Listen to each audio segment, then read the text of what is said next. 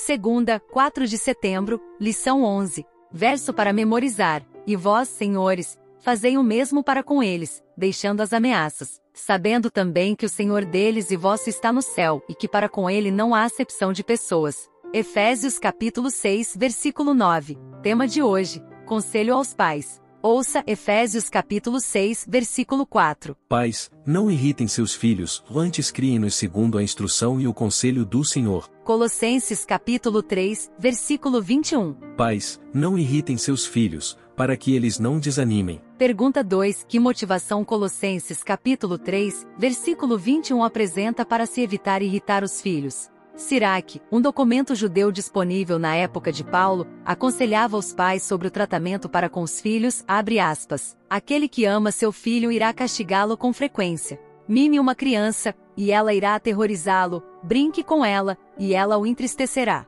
Discipline seu filho e torne seu jugo pesado, para que você não seja ofendido pela falta de vergonha dele, fecha aspas. O conselho de Paulo tem um tom bem diferente. Ele primeiro deu uma ordem negativa aos pais: não provoquem os seus filhos a ira seguido de um positivo. Tratem de criá-los na disciplina e na admoestação do Senhor. Efésios capítulo 6, versículo 4. Naquela época, os pais tinham total poder legal sobre os filhos, que eram considerados sua propriedade. Os pais tinham o direito de infligir punição violenta, até mesmo a morte, aos filhos. Em alguns aspectos, o poder do pai sobre os filhos excedia a autoridade de um senhor sobre seus escravos. Paulo não apoiava isso. Ele esclareceu e remodelou os relacionamentos. No contexto de uma lealdade suprema a Cristo, Paulo convidou os pais a repensar o uso do poder, uma vez que os filhos que eram provocados à ira não estariam em boa posição de aceitar a disciplina e a admoestação do Senhor. Pais e mães, vocês devem representar no lar o caráter de Deus